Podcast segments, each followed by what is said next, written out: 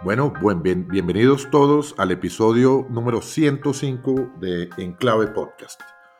Hoy tenemos con nosotros a dos invitados muy especiales que les van a dar una idea de cuáles son los temas que vamos a tratar de manera especial.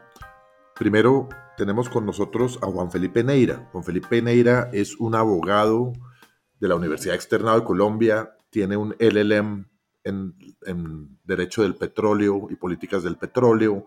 Eh, ha estudiado sobre el tema de transición energética, fue gerente de asuntos legales de la, de la ANH, que es la Agencia Nacional de Hidrocarburos, es profesor universitario y tiene varias publicaciones y trabajó en el Energy Charter Treaty en Bélgica, de manera que es una persona muy eh, conocedora de todo el tema energético. Y para poner la cereza del pastel, tenemos también con nosotros a Tomás González. Tomás González es un economista, una persona también supremamente conocedora del tema, puesto que ha ocupado además importantísimos cargos eh, en el tema. Es el director del Centro Regional de Estudios de Energía, es exministro de Minas, es economista, eh, ha sido consejero de varios gobiernos y de varias eh, administraciones, de manera que bienvenidos Juan Felipe y Tomás, nos alegra mucho tenerlos hoy con nosotros y estamos con ustedes, eh, Paula Costa, como siempre, Juan Carlos Restrepo y está nuestro productor Juan Arturo González, que esta vez nos acompaña en la grabación, aunque será de manera discreta como todo lo que hace Juan Arturo eh, de una forma muy prudente. Entonces, bienvenidos todos, pues eh, en clave podcast es, como ustedes saben, una conversación de amigos donde comentamos los temas que ocurren en nuestro país eh, y en el mundo en, los días próximos.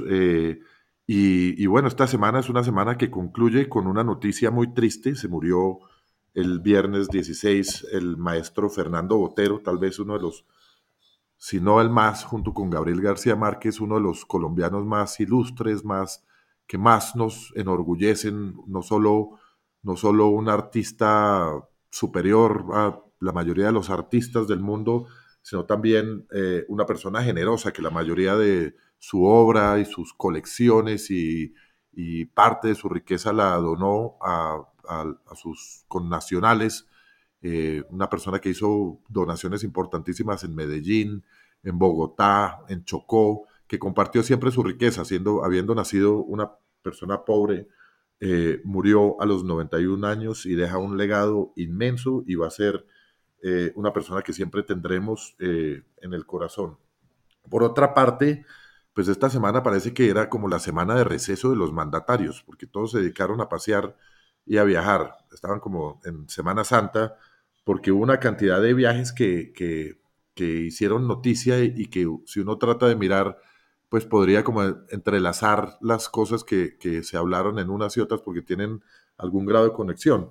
Eh, esta semana Kim Jong-un visitó a Putin en un tren blindado para hablar sobre alianzas eh, militares, aunque, aunque Putin mismo le advirtió a Kim que existen eh, unas restricciones legales muy importantes, ya que si hay una prohibición expresa en todos los acuerdos internacionales que ha habido en materia de seguridad y del Consejo de Seguridad de las Naciones Unidas, que, que Putin y Kim básicamente no pueden hablar de armas ni tener ningún comercio que tenga que ver con armas, porque eso tiene unas consecuencias internacionales. Entonces, ¿de qué hablaron?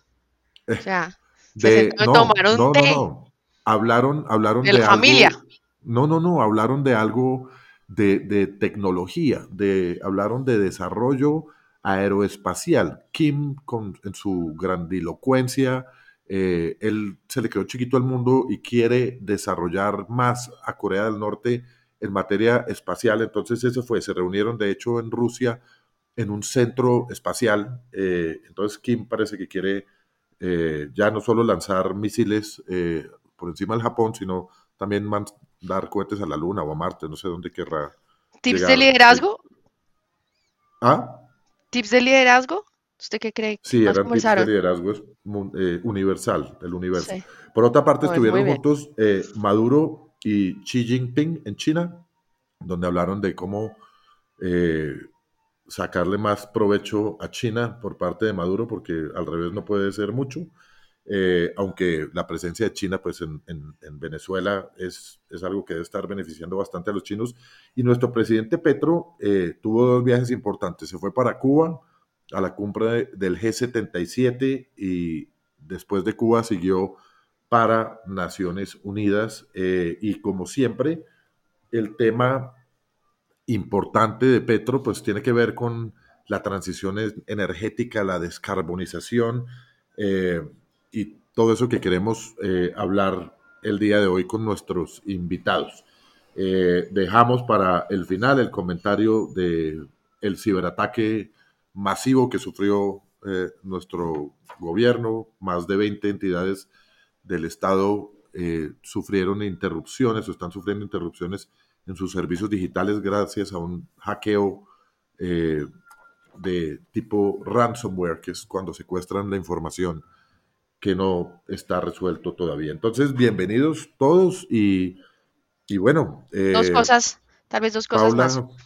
Mire, uno, a mí personalmente la noticia que más me impactó fue el anuncio de Fedegan de estos em, grupos de ganaderos en solidaridad ganadera para tratar de contener las invasiones que se están viendo de fincas. ¿no? Creo que eso le trae a uno inmediatamente como una imagen de años atrás de cómo se empezaban a forjar grupos en ausencia del Estado para tratar de defender pues, su propiedad privada. nadie se va a quedar quieto si eso está pasando. Em, y la otra noticia es el lanzamiento, tal vez un poco prematuro, de la candidatura presidencial de María Fernanda Cabal, ¿no? Eh, tenemos terminado las elecciones regionales y ya estamos empezando a ver anuncios de nuevos candidatos para las elecciones del 2026. Se le, se le estaba adelantando el fiscal Barbosa, entonces tenía que correr María Fernanda Cabal. Un poquito. Bueno, bienvenidos entonces, Tomás, Juan Felipe. Eh, yo creo que, que pues es obvio que uno de los temas importantes del episodio de hoy tiene que ver con energía, tiene que ver con transición energética, tiene que ver con descarbonización, tiene que ver con todos, todo este tema además ebulló esta semana porque en, todas partes eh, pareció ser un tema súper relevante a pesar de que ya, por ejemplo, desde que inició el gobierno de Gustavo Petro se está hablando del tema y eh, pero esta semana realmente como que el tema cogió tracción. Se publicó por parte eh, de Promigas un, un índice sobre eh, índice multidimensional de pobreza eh, energética, creo que se llama. Eh, hubo un foro en portafolio donde Tomás participó, que, donde se habló muchísimo sobre, sobre el tema. Entonces, yo creo que, que, todo el mundo está como, como hablando y, finalmente se le están poniendo como puntos sobre las IES al tema de la descarbonización y cómo, cómo toda esta tema de transición energética sumada a el fenómeno del niño, eh, juntos traen una nueva realidad que hay que analizar. Entonces dejamos a nuestros invitados que nos, que nos eduquen, Paula, yo creo. No sé quién quiere empezar a comentar sobre el tema, si Juan Felipe o Tal vez para, para, para, para, para que nos ayuden un poco a entender como todo este panorama. Sale este índice que creo que es un aporte muy significativo a toda la discusión de transición energética en el marco de uno de los grandes objetivos de, este gobierno, de todos los gobiernos, que es generar mejores condiciones de vida para la población y mayor equidad. Pero estamos en un contexto difícil en el tema energético, en donde hay un fenómeno del niño que viene, que genera una disminución de las lluvias y los embalses bajando, una demanda energética que aún se mantiene y que está subiendo, un panorama del gas en donde pues no tenemos unas reservas tan grandes y en donde se han dado unos, digamos, unos incentivos o unas señales que no necesariamente tranquilizan. Em, hay una cancelación de proyectos energéticos que venían en curso, en particular de energías limpias como los de La Guajira, una cancelación de compromisos en firme por vía decreto. Em, digamos que hay como un panorama energético muy complejo. Yo creo que vale la pena como revisar todo eso y que, como usted dice, Restrepo nos ilustren. Bueno, ahí sí, ¿quién se lanza al, al, al la, a la agüita que queda en los envases? Bueno, no, muchas gracias por esa invitación. Yo encantado de estar acá con, con Paula, Juan Carlos y Juan Arturo, eh, y, y, sin duda alguna con Tomás. Yo soy de esos oyentes de Enclave que cuando domingo lunes no ha salido me empiezo a preocupar por ustedes. Entonces, entonces encantado de estar acá. Eh, yo que les digo del tema de transición, digamos que esto es un tema súper de moda, pero lleva de moda mucho tiempo lleva de moda, diría yo que por lo menos una década, eh, si no más, eh, pero es un tema que se va entendiendo poco a poco. Inicialmente se entendía como una forma de reemplazar unas fuentes de energía que contaminan por unas que no contaminan. Pero con el tiempo nos hemos venido dando cuenta que ahí no está el problema, que el problema está en las emisiones de gases de efecto invernadero, particularmente en lo que es carbono. Y entonces eh, ya la discusión va empezando a cambiar y el papel que tenemos los países en desarrollo y los países productores como Colombia, pues va migrando un poco, porque ya no esa discusión tradicional de si petróleo sí y carbón no, o si carbón no y petróleo tampoco, pero gas de pronto sí, empieza a como a dar un poco la vuelta. Y el tema de las energías renovables, sin duda alguna, crece de forma acelerada en el mundo, pero nos vamos dando cuenta que esta transición energética que tenemos hoy en día es muy distinta a las transiciones energéticas que habíamos tenido en el pasado. Eh, tradicionalmente las transiciones energéticas cumplían con varias condiciones. Uno, tenía una tecnología que era mejor que la anterior. Eh, había un energético que eh, empezaba a ser dominante y de pronto llegaba a reemplazar otro y sobre todo era más barato. Era más barato poderlo hacer y entonces por eso el consumidor al final tomaba la decisión de cambiar de una fuente de energía a otra. Pero la transición energética hoy no cumple necesariamente todos esos requisitos. El energético pues no cambia, hay una, una fuente que termina siendo aprovechada de una manera diferente, la tecnología avanza a pasos agigantados, pero todavía no podemos cambiar todas las fuentes de energía para hacerlas renovables y sigue siendo muy costoso. Entonces nos vamos dando cuenta a nivel global y sobre todo en el sur global que la discusión es sobre las emisiones. Y ahí empieza uno a preguntarse este tema famoso de las responsabilidades diferenciadas y cómo Colombia y sus políticas y sus empresas tienen que entrar a participar en esa discusión. Yo diría que ese es como el, el inicio. Eh, sí, hay, hay, un tema, hay un tema que además eh, me parece interesante discernir y es que una cosa es el tema de la sostenibilidad ambiental, es decir, de qué hacemos y qué políticas públicas y qué líneas de acción adopta el gobierno para no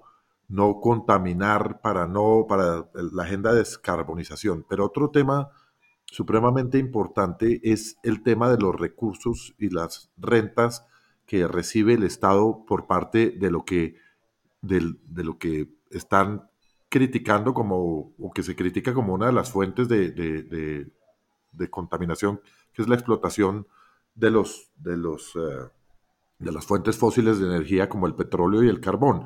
Eh, porque el, gobierno también plantea, el gobierno de Gustavo Petro plantea una sustitución. Una cosa es la transición de energías no limpias, energías limpias, pero otra cosa es la transición económica que se plantea de reemplazar los recursos que provienen de las regalías del petróleo y el carbón por otras fuentes eh, de ingreso. Y el gobierno ha dicho que una de las, de las fuentes o que lo pretende reemplazar es con el turismo, sin tener en cuenta que mientras las regalías del petróleo van para el gobierno, los ingresos derivados del turismo no van para el gobierno, van para el señor del hotel, el señor del taxi y, el señor que, presta servicios de, a, los turistas. Entonces, también importante eh, incluir ese tema dentro de, dentro de nuestra discusión. Tomás, bienvenido. Bueno, un gusto estar acá muy, muy bueno estar acá eh, discutiendo con ustedes, discutiendo con Juan Felipe.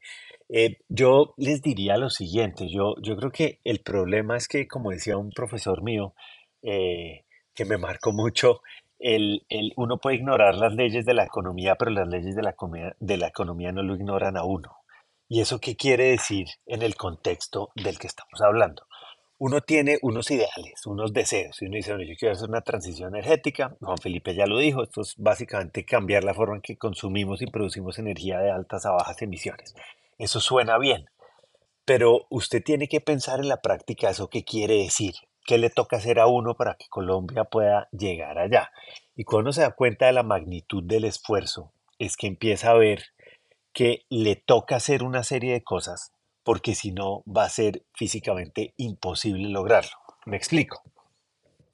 Uno, por ejemplo, para que hablemos de dos o tres cosas, uno, por ejemplo, para poder eh, hacer esta transición energética y cumplir con las metas que tenemos, que son bajar nuestras emisiones al 51% en 2030 y ser carbono neutrales en 2050. Eso quiere decir que las emisiones que hacemos, menos las que somos capaces de capturar, sean cero en 2050.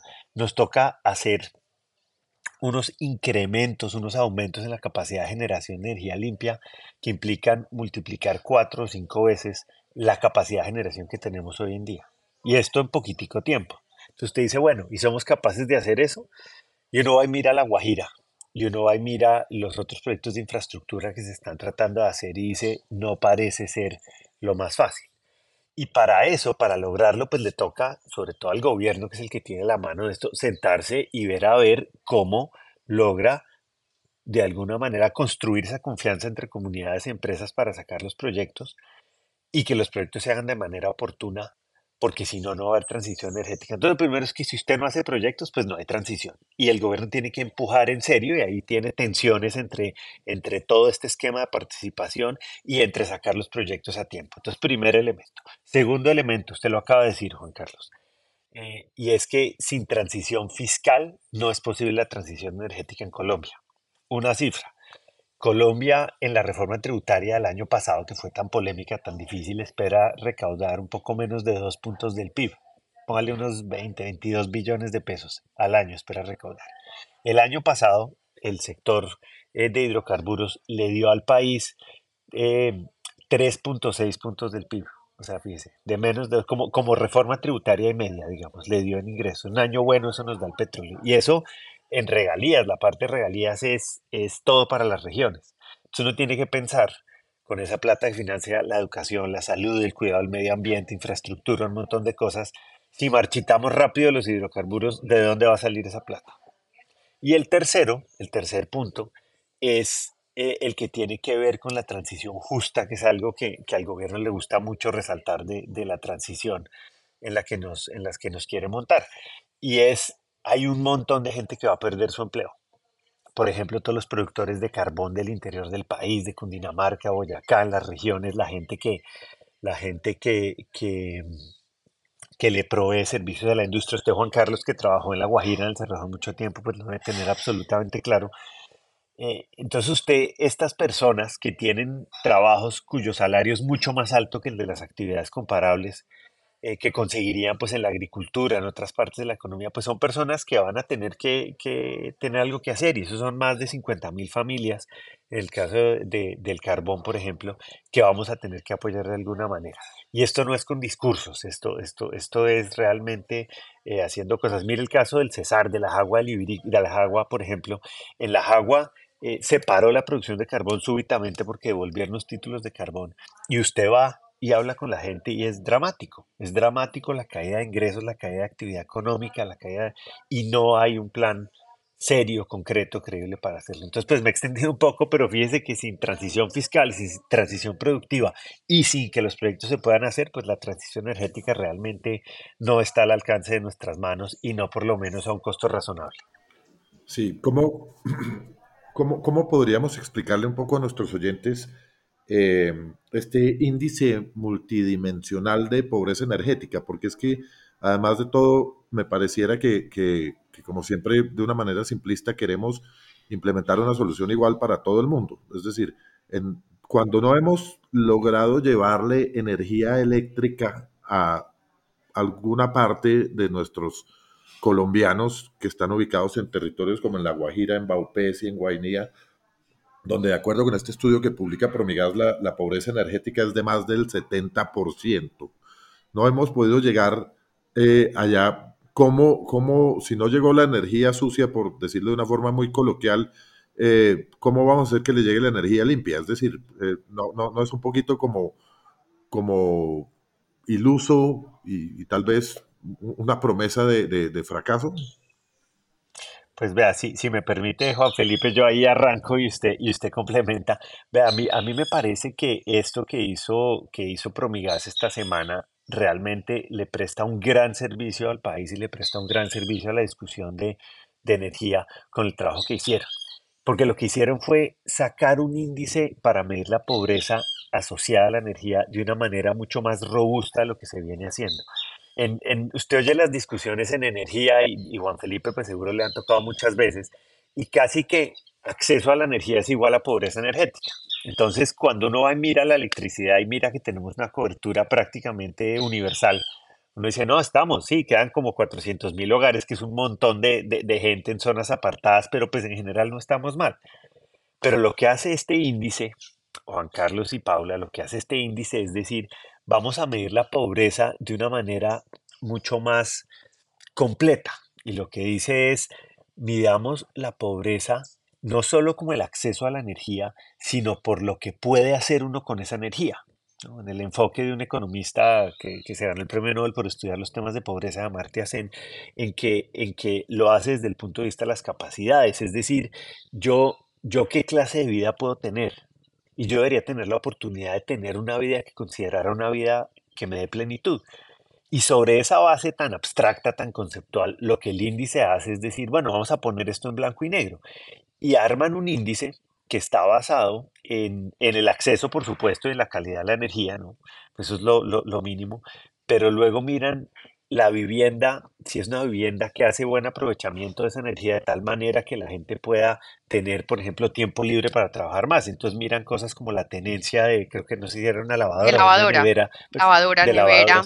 Que le, exacto, que le permite los temas de, de, temperatura, es decir, de cómo se maneja la temperatura si están en clima caliente, si están en clima frío, en el ventilador. ¿no? Es decir, pero es una cosa más, el, más el solo hecho de que la señora no tenga que ir a conseguir leña para cocinar. Exactamente, exactamente. Entonces, el, el, eso, lo mismo en las viviendas, lo mismo la capacidad de utilizar la energía para comunicarse y estar conectado al mundo. Entonces, usted cuando mira la pobreza así, de una manera eh, que está montada sobre si le puede utilizar la energía para tener una vida plena, eh, y ahí lo definen como el concepto de bienestar, en dos palabras, como es casi que estar bien, bienestar. Eh, pues lo que encuentran es que el 18% de la gente, el 18,5% de la gente, casi 10 millones de, de personas, pues tienen pobreza energética.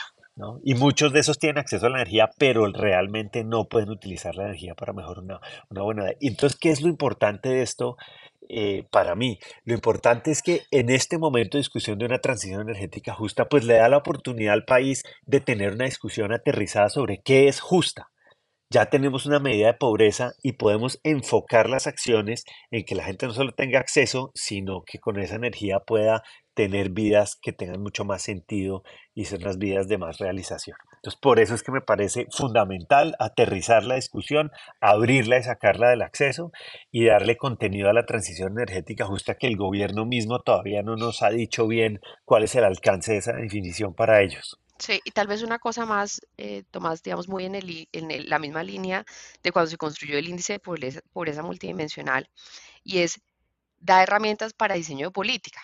Es decir, una cosa es la cobertura del acceso y el otro es cuáles son esos detonantes que permiten a las personas tener más tiempo para trabajar, tener mayor acceso a educación de calidad, todo el tema de tener un dispositivo y tener señal de internet, pues para eso es que uno quiere la luz, para hacer muchas, muchas otras cosas, no solamente para tener bombillos, eso ya pasó.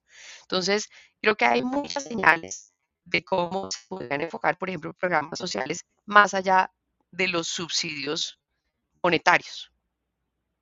¿no? Porque hay unas inversiones, hay unas inversiones que son muy importantes dentro de un hogar y que pueden cambiar de forma sustancial su calidad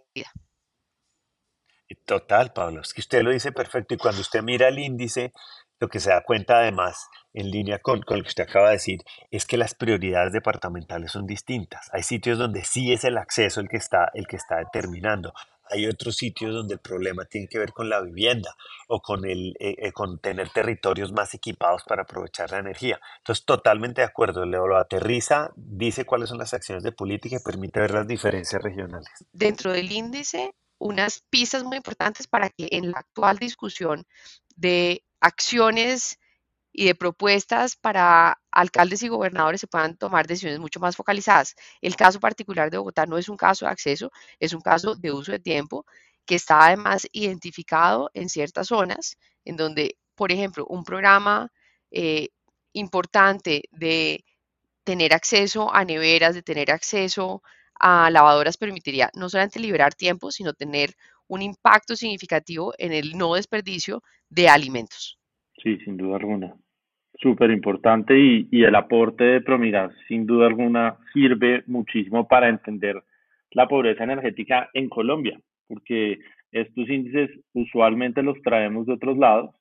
Tradicionalmente empezaron a medirse en Reino Unido, eh, primero con acceso y después con precio, que es otra variable bien importante para un país como el nuestro, particularmente en la costa y, pues nos da mejores herramientas para ver cómo nos movemos y también para enfocarnos en un tema súper importante en temas de transición, que es el tema de la eficiencia energética. Yo creo que ese es un, un tema central al que hay que trabajarle mucho. Pero a mí me parece que hay un tema muy importante que tiene que ver con algo que decía Juan Carlos hace un rato y es que la energía más cara es la que no hay.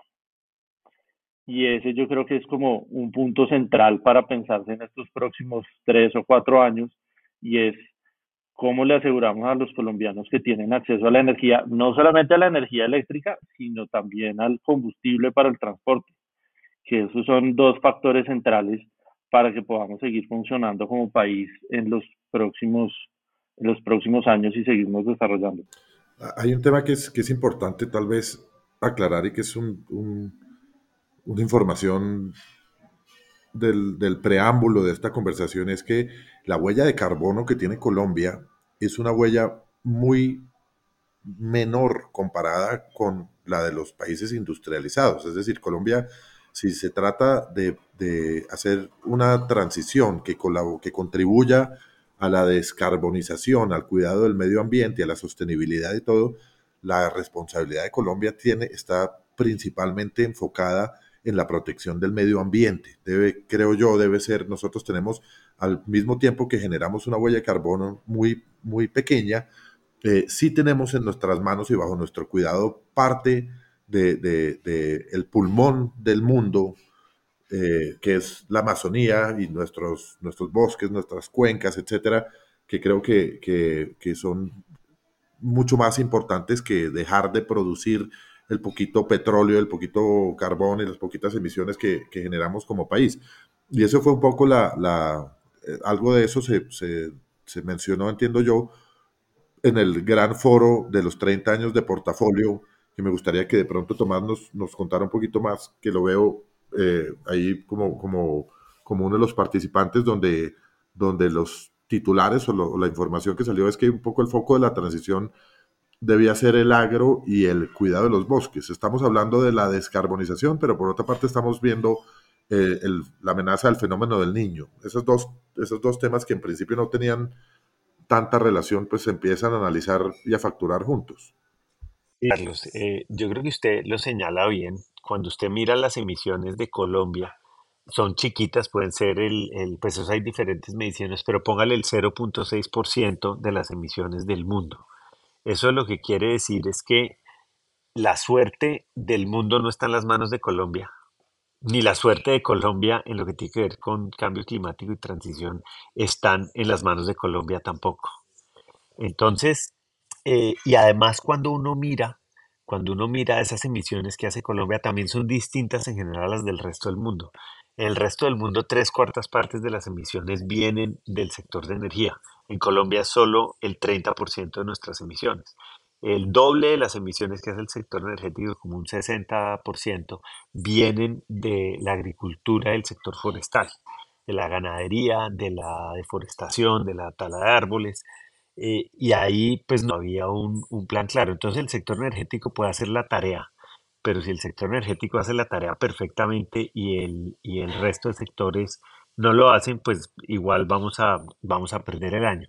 Sin embargo, déjeme anotarle otra cosa, y es que en cualquier caso, si hay un compromiso global y a todo mundo le toca hacer su pedazo, pues Colombia simplemente no puede decir, no, pues yo no, es que yo, yo contribuyo poquito, porque pues si todo el mundo dice que contribuye poquito, al final del día tampoco se hace la tarea. Eh, claro, esto es más, eh, unos pocos países son los que, los que realmente hacen la diferencia, pero creo que, que nos toca a nosotros también hacer nuestro pedazo.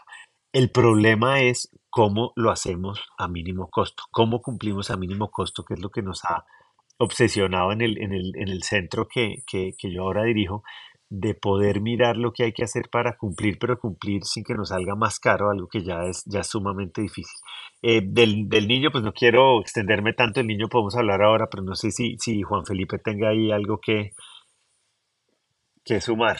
Total, yo estoy de acuerdo con Tomás. Tomás tiene toda la razón y lo que decía Juan Carlos es cierto. Digamos, lo que hagamos o dejemos de hacer, poco efecto va a tener, pero eso no quiere decir que no tengamos que hacer la tarea. Pero la otra pregunta que hay que tener en cuenta es, ¿cuándo? ¿Cuánto tiempo tenemos para, para hacer cualquiera de estos ajustes? Y entonces en, en campaña eh, a, la presidencia se hablaba de 12 años, y en otros se habla de 15 y otros dicen que son 10 y otros dicen que, que hay más tiempo. Entonces, ahí, ahí viene un poco la pregunta. La forma de medirlo es muy difícil. Una transición energética tradicional se demora 40 años y pues no tenemos 40 años ahorita para, para hacer eso. Entonces, eh, tenemos que ser mucho más rápidos y pensar cómo lo vamos a hacer. Ahora, Colombia, eh, como decía Tomás, tiene unos compromisos a 2030 y a 2050, que son los típicos derivados del Acuerdo de París, pero ya los chinos y los indios tienen unas fechas distintas. Entonces los países en desarrollo ya están empezando a pensarse en unas fechas diferentes para ver cómo hacen esa transición, pero como decía Paula, la transición en Colombia no es energética únicamente, es, es económica. Entonces, eh, plantearnos una estrategia como país y probablemente más enfocada a ver cómo resolvemos los problemas de deforestación, cómo hacemos más eficiente la agricultura y la ganadería sin que dejemos de producir unos recursos eh, naturales que son fundamentales, por un lado para el funcionamiento del país, pero por otro lado para la inversión y el desarrollo. Entonces, si quitamos esas fuentes, pues nos estamos haciendo un daño terrible. Yo les tengo una pregunta a los dos. Ustedes están hablando de los tiempos, pero la otra pregunta es como cuáles son las capacidades. Porque uno dice, oiga, esa vaina de Jepirachi llevaba, llevamos hablando 10 años, ¿no? Digamos que estaba en un punto bastante avanzado y de pronto se suspendió. Entonces hay un tema, digamos, como de, de los tiempos que ustedes están señalando. No tenemos 40 años claramente, pero qué capacidades tenemos para poder realizar esa transición energética la regulación que está saliendo desde el punto de vista de una persona preocupada, pero no conocedora a fondo de este tema como yo, pues es, manda unas señales un poco que, que alejan esa inversión, ¿no? Es decir, a, mí, a, mí, a mí sí me preocupa un montón que no creo, creo que nos vamos a quedar con el pecado y sin el género. No, total, Paula, total. Es que mire, mire, cuando usted quiere hacer la transición a mínimo costo, o sea, cómo cumplimos gastando no más de lo que deberíamos para, para poder cumplir, usted se da cuenta que hay que hacer por lo menos tres cosas fundamentales. La primera es que, como habíamos hablado hace un rato, usted tiene que multiplicar su capacidad de generar, de producir energía limpia la tiene prácticamente que duplicar en siete años y volverla a duplicar en 2040 y aumentarla como en 50% a 2050. Eso es, eso es como, como una idea de lo que usted tiene que hacer. Y usted va y mira los proyectos y es muy difícil, usted lo acaba de hacer, entonces lo acaba de decir. Entonces, por ahí estamos muy enredados. Segunda cosa que hay que hacer, usted necesita más gas. Nuestros cálculos nos dan que usted necesitaría el doble del gas a 2040 del que consume hoy para hacer la transición a mínimo costo. ¿Por qué? Porque el gas Hoy le permite sustituir carbón en la industria que genera más emisiones, le permite sustituir combustibles líquidos en el transporte que generan más emisiones, mientras maduran las tecnologías que no están listas comercialmente, como el hidrógeno, como el almacenamiento, como la captura de almacenamiento de carbono, ese tipo de cosas. Eh, y usted ve las señales del gobierno en materia de hidrocarburos han sido muy, muy, muy ambivalentes, por, por decirlo de una manera suave. ha habido desde un programa de gobierno que dijo no va las exploraciones costa afuera, no va al fracking, eh, no queremos, las reservas todas son para nosotros y no vamos a exportar más. Bueno, en fin, desde una cosa muy fuerte se han ido acomodando un poco pero lo cierto es que para gas, para el caso de gas, eh, tenemos todavía mucha, mucha ambivalencia y el gas lo cierto es que se nos acaba en la segunda mitad de esta década, la autosuficiencia la vamos a perder en la segunda mitad de esta, semana, de, este, de esta década. Y luego la tercera cosa que usted necesita, además de multiplicar la capacidad de generación y tener el doble de gas, para lo cual no tenemos reservas hoy definidas ni fuentes de importación definidas, la tercera cosa es un aumento brutal en la eficiencia energética nuestros cálculos muestran que usted va a tener una economía más o menos tres veces más grande en, 2050 y necesita poder eh, sostenerla solo con un 30% más de energía si quiere cumplir a mínimo costo esas metas ambientales. Y usted ve lo que significa tres veces más economía solo con 30% más de energía. Son unas ganancias brutales en eficiencia, brutales. Entonces usted dice, ok, ¿y eso dónde está? Pues la movilidad eléctrica, por ejemplo, es uno de los principales eh, sectores que debería aportar a eso. Y no tenemos un plan todavía claro, un rumbo claro de, de, dónde vamos a tener, por ejemplo, los 3 millones de vehículos eléctricos a 2030 que, que vemos que necesitaríamos con un parque de 17 millones que tenemos hoy. Entonces fíjense que ni la capacidad de sacar los proyectos, ni las señales para el caso del gas natural, ni los planes de mejora en eficiencia están claros para 2050 mínimo costo. Entonces, usted lo dijo muy bien, esto, esto, vamos, vamos camino o a no cumplir o a meter la economía en unos costos gigantescos y tenemos que parar, pensar y hablar, a ver cómo nos organizamos bien para hacer esto, porque si no, si no, no nos va a salir bien nuestra transición energética. Hay un tema muy interesante y es que uno oye a John Kerry ir alrededor del mundo diciendo que que la transición energética es vital y que tenemos un compromiso climático importante, pero como decía Tomás, si a 2030, 35 no hemos hecho la tarea, eh, va a ser muy difícil cumplir las metas a 2050. Y hay unas académicas en Estados Unidos que se inventaron un término que se llama la transición energética media, que sin más eh, detalles es simplemente cómo hacemos para cumplir nuestros compromisos a 2035 porque si no los cumplimos a 2035, pues obviamente a 2050 nunca llegaremos. Y un poco el, el, la conclusión a la que llegan es que este es el momento de tener políticas públicas claras y sobre todo implementadores y ejecutores de políticas públicas más que grandes discursos grandilocuentes. Entonces, ahí ese tema de ponernos a hacer más que a discutir es, es yo creo que es súper importante. Dos, dos temas que mencionó Tomás que me parece muy importante resaltar. Desde el punto de vista jurídico, no ha habido una decisión de política pública en materia de hidrocarburos. Lo que ha habido es una cantidad de tweets y de declaraciones en periódicos y de discursos, pero no hemos tenido claridad sobre al fin qué va a pasar en el sector de hidrocarburos, particularmente en el sector de, de producción y la UPME saca un informe donde nos dice que en uno de los escenarios eh, Colombia empezaría a importar gas en el 2026. Entonces, pues lejos no estamos de una crisis que sí se nos puede venir encima y nos va a afectar muchos sectores. Otro tema que es importantísimo, en mi opinión, es el tema de la movilidad, porque dentro del 30% creo yo que mencionaba Tomás de las emisiones que tiene el sector energético, yo creo que iría al transporte y el transporte es realmente uno de los, de los puntos focales a los que hay que eh, gastarle tiempo y cabeza para ver cómo resolvemos las emisiones en ese sector, porque en agricultura pues tenemos otras prioridades, en deforestación seguramente tendríamos que destinar una parte importante del ejército para poder proteger los bosques. Entonces, pues desde el sector energía tenemos que centrarnos tal vez en ese tema con mucho cuidado y es que la electrificación del transporte es una opción muy interesante, pero es una opción costosa, muy costosa. O sea, un colombiano promedio hoy probablemente no va a poder comprar un, un automóvil eléctrico porque son muy caros. Entonces tenemos que empezar a buscar otra serie de posibilidades. Por ejemplo, la idea de políticas públicas como las que se implementaron en Asia de electrificación de las motos, por ejemplo. Ese tipo de cosas le van dando a uno algunas ideas. Y en mi opinión, Colombia tiene un potencial gigante en biocombustibles. Si nos enfocamos en producir y eh, generar los biocombustibles en Colombia, pues estamos generando empleo, estamos generando eh, inversión, utilidades, bueno, toda la cadena completa y estamos realmente atacando uno de los problemas grandes. Entonces, el punto de la mezcla, que hoy por hoy también está en, en discusión, es un punto central dentro de las posibilidades que tiene Colombia, porque el, electrificar la totalidad de la flota automotor colombiana pues es muy difícil y muy costoso.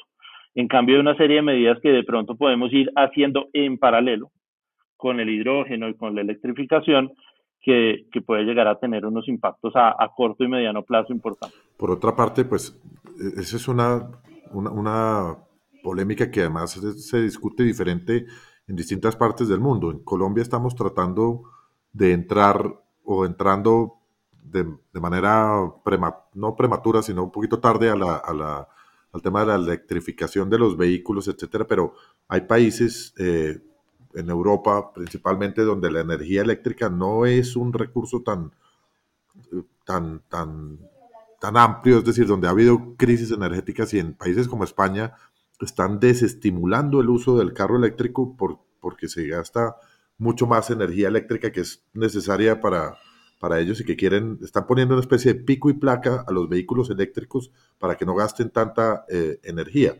sin hablar de la disposición de las baterías, que es otro problema ambiental que no hemos podido resolver. No, el, reto es gigante. Pero, pero digamos, pero no, a mí me gusta, digamos, como el, enfoque que está planteando Juan Felipe en términos de cuáles son las cosas prácticas que uno sí puede hacer, ¿no? Porque un poco toda la discusión del de cambio climático es como ya nos, ya todos vamos a estar muertos, pero también vamos a matar las siguientes tres generaciones con lo que estamos haciendo ya y no hay nada que hacer, ¿no? pero digamos, hay cosas que sí se pueden hacer.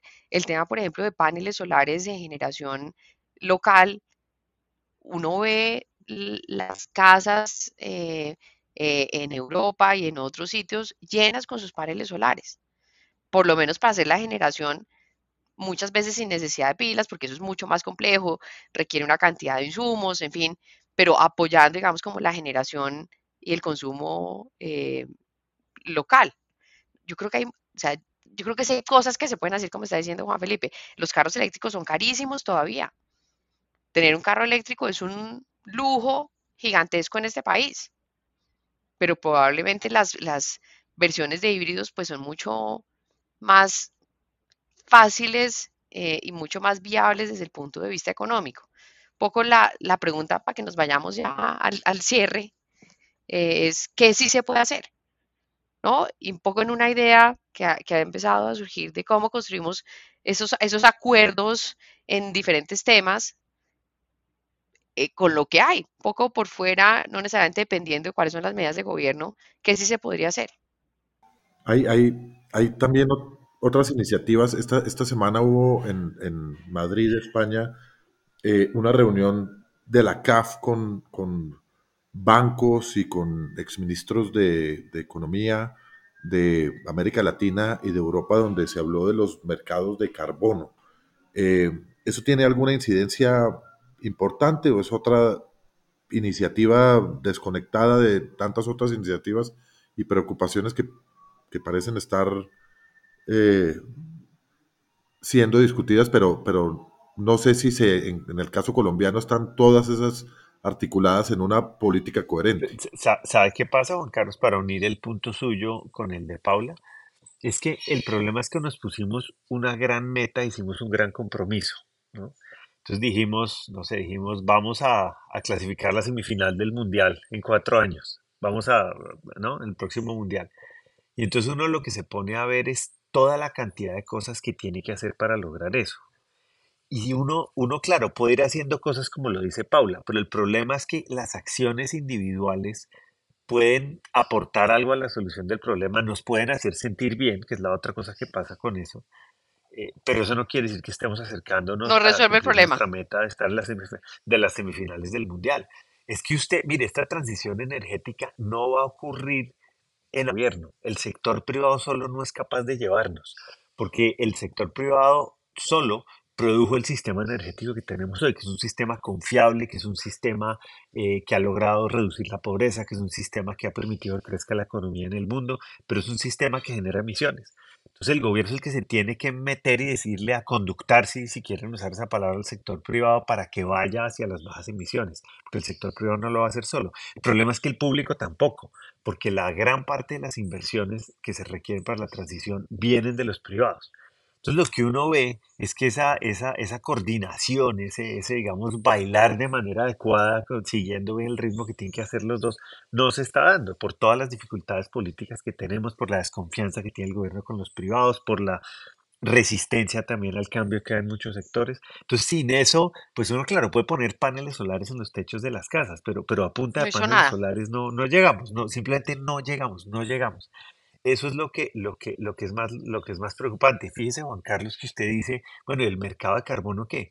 Resulta que la herramienta preferida de los economistas para hacer la transición energética es el impuesto al carbono, que es pague un impuesto en función de las emisiones que usted haga. Si usted consume carbono, que es el que más emite por unidad de energía, paga más que si consume gas o que si consume otros energéticos. Eh, y ese es, el, ese es un impuesto que nos encarecen los combustibles limpios, es una manera de forzar la transición energética y el cambio a los combustibles más, más bajitos, que, de menos emisiones que probablemente no tienen ese impuesto. El problema es que eso políticamente es tóxico. Es tóxico, es muy, muy difícil. La gente cuando son los precios de la energía, usted lo dijo en Europa, cuando son los precios de la gasolina en América Latina o en otras partes del mundo, pues eso políticamente es tóxico. Y si, y, si, y si no tenemos herramientas como esas que son difíciles de digerir, eh, imagínese usted cómo vamos a hacer la transición. O sea, de algo, si, si, no es así, tiene que ser por otro camino. Y pues los proyectos tampoco se están pudiendo hacer. Entonces realmente la tenemos difícil, difícil, difícil.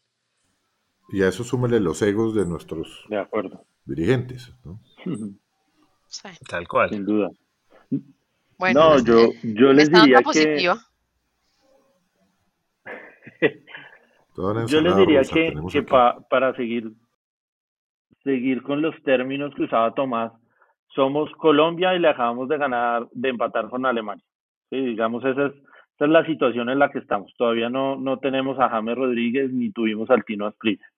Entonces, el problema es que nos están diciendo desde afuera que igual tenemos que participar en la semifinal del Mundial y, y pues nos falta mucho. Entonces, yo creo que primero Colombia tiene que darse cuenta que eh, no tiene las herramientas todavía para hacer esa transición como se la están pidiendo una serie de países que seguramente sí lo, sí lo tienen. O sea, Colombia sigue siendo un país con unos recursos económicos muy limitados. Entonces, mientras que otros países pueden poner una cantidad de subsidios para generación eh, de no convencional, renovables no convencionales, Colombia no tiene la plata para poder hacer eso.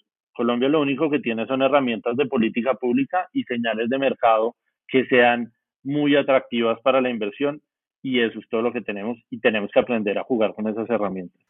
Una, pregunta para cerrar. Eh, con todo este desorden que, está pasando, todo, toda esta conversación, este diálogo de sordos donde, donde por muchas iniciativas, porque hay que reconocer que, que como lo decía al comienzo de este, de este episodio, está, estoy lleno de titulares de, medios de comunicación, de noticias, de reuniones, de foros, de estudios, de, ministros reuniéndose, de presidentes en, grandes cumbres, de, en fin, se volvió un tema que de la noche a la mañana se volvió, eh, se puso muy de moda, no, no, no, y, todo el mundo empezó a, como a decir lo que quiere hacer y cómo ve eh, el tema hacia el futuro, se volvió el gran tema de los foros. ¿Estamos, está Colombia o está esta situación o esta coyuntura afectando la capacidad de Colombia de, en primer lugar, tener energía a futuro o nos estamos encaminando hacia una dependencia eh, de, otros países? Es decir, Colombia había, había logrado eh, mejorar muchísimo en su autosuficiencia en, muchos temas, ¿no? Hacía mucho, no, hasta donde yo sé, no, no, teníamos que importar eh, combustibles o, cada vez era menos. Eh, nos habíamos vuelto exportadores de energía a países como Ecuador, etcétera. Estamos llevando al país a una especie de vulnerabilidad por abanderar unas banderas de, unas causas de, de, sostenibilidad y de ambientalismo o sin ignorar que, que, por supuesto tenemos que hacer algo por, el, por evitar o administrar el cambio climático, pero estamos pegándonos un tiro en el pie o, o simplemente estamos haciendo una cantidad de ruido y nos estamos eh, tratando de posicionar en, en, foros internacionales, pero sin que realmente eso tenga mayor incidencia. Pues vea, eh, yo, yo creo, Juan Carlos, que el, que el, que el problema es el que, el que hemos estado como definiendo ahora, y es que si usted no tiene un plan creíble para llegar a donde quiere llegar, pues simplemente no va a llegar allá. Y la gente no, pues no, no lo va a creer. Usted dice, bueno, nos vamos a quedar sin la energía. Eh, pues lo cierto es que en la medida en que la economía crece, vamos a necesitar salir sacar la energía para, para atender la demanda y reducir la pobreza de alguna parte. Hoy en día no es claro cómo se hacen proyectos de renovables en Colombia. Y los necesitamos, y los necesitamos a la vuelta de la esquina para no tener problemas de abastecimiento. Hoy en día no es claro de dónde vamos a sacar el gas. El gobierno hace, le apostó, este gobierno le apostó a una planta de importación de gas en el Pacífico y, se declaró desierta la licitación en estos días. El gobierno dijo que estaba llamando una expansión, una subasta para, para conseguir proyectos de expansión de energía eléctrica para el 26 y el 27. Y esa se canceló. Quizá porque el mismo día que anunció la subasta, el presidente dijo que quería llevarse las funciones de la Comisión de Regulación para Palacio y pues usted, ¿quién, produce algo que no sabe cuál es el precio al que lo va a vender? Bueno, a Paula sí que le ha tocado esto con la, y le tocó con la reforma de salud, que otro campo en el que, el que se dieron un montón de señales. Entonces usted tiene que entender como gobierno que no solo tiene que tener un plan, sino que si usted no da las señales claras, la gente no invierte. Y si no hay inversión, no hay transición. Y así no, no quiera usted, usted una transición a la energía limpia, usted necesita que la gente invierta para poder producir la energía que vamos a consumir. Y, usted tiene que ser muy cuidadoso de que las tarifas que va a tener para sus servicios públicos remuneren los costos de inversión, no más, pero que los remuneren completamente. Y el gobierno ha mostrado cierta predilección por, por hacer política social con las tarifas, que es, que, es, que es una mala idea. Uno la política social lo hace con el presupuesto, con los subsidios. Y eso sí, para la nota positiva que dice Paula, yo creo que no se nos puede olvidar el esfuerzo tan grande que ha hecho el gobierno en subir los precios de la gasolina, ¿no? Que son los precios de la energía que, que eso, es, eso es impopular, es políticamente difícil, pero el gobierno ahí subió 5 mil pesos el galón, de 9 mil a 14 mil, más o menos lo subió en lo que lleva, que no ha hecho eso ningún gobierno antes. Eh, pero pues todavía tenemos unas, unas brechas grandes. Entonces, si no hay inversión, no vamos a tener energía, vamos a tener problemas de desabastecimiento y de precios. Y el gobierno va a tener que, entender que las leyes de la economía no se van a olvidar del gobierno por más de lo que el gobierno piense. Y si no aseguramos la oferta, vamos a tener muy, muy serios problemas. Pues un panorama bastante confuso, digamos, donde, donde hay anuncios y hay realidades, donde, donde el planeta todo está preocupado y todos los gobiernos del mundo y todas las organizaciones están buscando un poco cuál es la solución y hay que tratar de, hacer sentido de todo esto, eh, pero principalmente en el caso colombiano creo que es importante preocuparnos todos por, por la orientación que desde el gobierno, que debería ser el líder en esta materia, eh, se le dé a todos los que intervienen en, este, en esta problemática para que Colombia siga siendo un país sostenible, un país que vaya por la senda del desarrollo, un país de, donde además de todos los problemas que tengamos no, no vayamos a tener una crisis y una falta de energía. Entonces, pues nada, muchas gracias a Tomás, a Juan Felipe, creo que, que fue una conversación muy provocadora, donde, donde aprendimos muchísimo y también quedamos un poquito preocupados. Un poquito más preocupados. Mientras más sabemos, más nos preocupamos, pero, pero vamos por donde es. Entonces yo creo que ustedes saben que en, nuestro podcast tenemos una sección de recomendaciones, que son como las sociales de, del periodo. Esto es como un libro de filosofía con una sección de sociales. Eh, entonces, eh, tenemos una parte de, recomendaciones al final, entonces los invito a que nos dejen con su con su nota positiva. ¿Qué recomendamos esta semana, Paula? Bueno, si quiere, si quiere yo arranco. Mire, yo tengo dos recomendaciones. Una es sacar la cédula digital. Es, un proceso fácil, em, cogen inclusive tiene descuentos y tiene el último papelito de las votaciones, eso cuesta como 62 mil pesos y vale la pena porque la mitad de las veces uno no tiene la cédula, se le pierde, no la quiere cargar y la cédula digital realmente está funcionando muy bien. Y mi recomendación más light son de, esta serie de Carpool Karaoke que hace un comediante y presentador británico que se llama James Corden. Me, gustan todas, pero dos especialmente buenas. Una de un grupo como menudo gringo que se llama One Direction.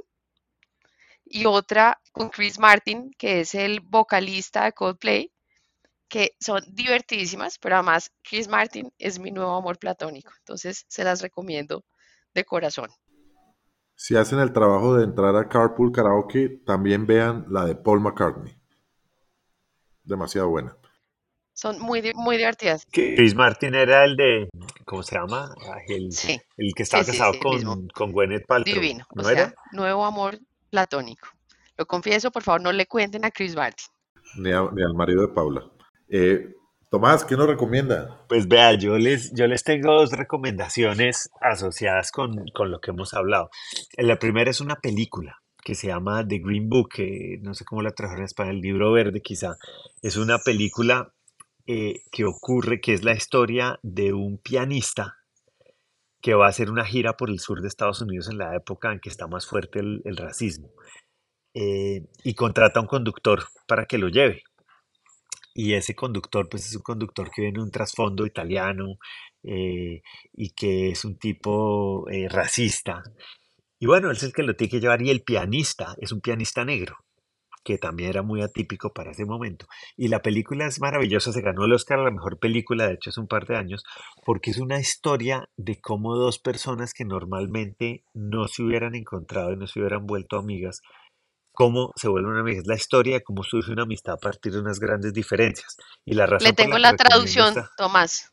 ¿Cómo se, llama? una, una amistad sin fronteras. No, algún día. O sea, el libro verde no iba, no iba a pasar. Sí, algún día tenemos que invitar a este programa al, al, que se encarga de las traducciones de los títulos de las películas y hacer una serie con él, porque es increíble lo que pasa por la cabeza de esa persona. Pero, pero tal cual eh, es una película, a mí me gustó muchísimo y muestra lo que yo creo que deberíamos tratar de hacer y es, y es eh, con tantas diferencias políticas, con tanta tensión, con tanta controversia, sentarse uno a, conocer y a entender un poquito está tratando de hacer el otro, el que piensa distinto a uno, que eso no siempre es tan fácil, y se da cuenta uno que tiene más en común de lo que se imagine. Por eso, por eso me gustó, me gustó tanto. Y la otra, que es, es una, una charla de YouTube o un video de YouTube, que es la presentación que hizo un señor que se llama Adam Kahane en el foro de la Andy, no el de este año, sino el del año anterior. Este señor Adam Kahane fue el que se inventó la metodología de planear por escenarios en Shell, que se volvió pues una, una, una, una herramienta utilizada por, por, las grandes empresas de energía del mundo y por muchos otros ámbitos. Y el tipo fue el arquitecto de la transición democrática en Sudáfrica porque le ayudó a Mandela y a Leclerc, que era el presidente que había en esa época, Mandela en la cárcel, a que pudieran, creyendo sí, siendo cada uno el enemigo del otro, lograron una manera de conversar y de trabajar juntos. En esta charla de, que hizo Cajain, que lo invitaron aquí eh, el año pasado en Landy, se llama Facilitar Avances, así se llama. Y, me parece que, es muy apropiada para lo que vivimos. Uno no, el, tipo dice, usted no tiene que pensar igual para hacer cosas importantes. Y él dice, eso lo sabe cualquiera que, que haya estado casado. Usted no piensa igual que su esposa, pero usted mal que bien tiene hijos, ¿no? Compra una casa. Entonces es posible sacar cosas adelante así usted piense radicalmente diferente y sea antagonista político. Yo creo que esas dos cosas son muy, muy necesarias en este momento que está tan difícil trabajar en conjunto con, con, pues, con un gobierno que piensa muy distinto a una buena parte de, de, quienes han estado gobernando el país por tanto tiempo. ¿La película de The Green Book está en Netflix? Creo que sí. Pero Paula, que es la experta en cine, aquí nos dice. No, es de DreamWorks, la estaba, la estaba, la estaba googleando mientras ustedes, no, no sé si está en Netflix. Bueno, Pero ya les averiguo. Bueno, Juan Felipe, ¿qué nos recomienda? Yo tendría dos recomendados del tema que hablamos y uno un poquito más light. Uno es eh, eh, un podcast que tenemos en el externado sobre transición que se llama Del carbono al watt y ahí hablamos de todos los temas de la transición, desde paneles solares hasta gas, eh, política pública, gente del gobierno, gente de la academia, gente de la industria. Entonces, bienvenidos a, a oírnos. Eh, hay una serie en Netflix que se llama Occupy y es una serie que eh, cuenta una historia obviamente ficticia de Noruega eh, negándose a producir petróleo y la Unión Europea obligando a Noruega a producirlo para poder seguir funcionando. Y entonces, pues es una historia bien interesante de qué pasa cuando un país toma esas decisiones drásticas y afecta al resto del mercado y, pues tiene unas, unos temas ahí dramáticos internos interesantes. Y por último, un, una recomendación más light, que es un sitio en Bogotá que se llama Catación Pública, que es un lugar donde eh, lo funda una persona que estuvo en el mundo del café muchos años y se dio cuenta que los colombianos no sabíamos ni preparar ni tomar café. Y entonces que había otras partes del mundo que producían cosas muy ricas pero no podían, ellos sí la aprovechaban y nosotros no sabemos aprovechar ese productazo que tenemos. Y entonces ahí está probablemente uno de los mejores cafés que van a encontrar en Colombia, una persona que se busca los microlotes, les encuentra el punto de tostión correcto para sacarle el mejor provecho y pues uno de los mejores cafés que en Usaquén no es la parte eh, bonita, sino más hacia la montaña eh, y vale la pena que compren café ahí, es realmente espectacular. Bueno, muy buena. ¿Cómo, se llama la serie, Juan Felipe? Está buena esa recomendación. Occupied, no, no sé cómo lo habrá puesto el de las traducciones. un reto sin fin. debe ser, eh, se debe llamar como, como un largo camino hacia el bosque, una cosa así. sí, seguro. Bueno, yo tengo una recomendación que es light para el cerebro, pero pesada para el cuerpo. Eh, no pesada, pero no, no, no, va, no va contra las tendencias eh, saludables. Es una pastelería que hay en Villa de Leyva que se llama La Galleta, donde no estoy exagerando. Creo que me comí la mejor mil hoja que me he comido en mi vida con el punto perfecto de dulce, de arequipe, el punto perfecto de crema inglesa, la masa de hojaldre perfecta en materia de frescura, de, crujiente, el, no es empalagoso, eh, pero es, una combinación. Realmente nunca me he comido una milhoja como esa y esa milhoja, le pregunté a los señores de la, de la pastelería, llevan 28 años eh, vendiéndola. Es el único local, que hay en Colombia. Me extraña porque podría estar en París. Eh, se la recomiendo. La Galleta Pastelería Café está ubicado en la ciudad de Villa de Leiva, en la carrera novena 1147.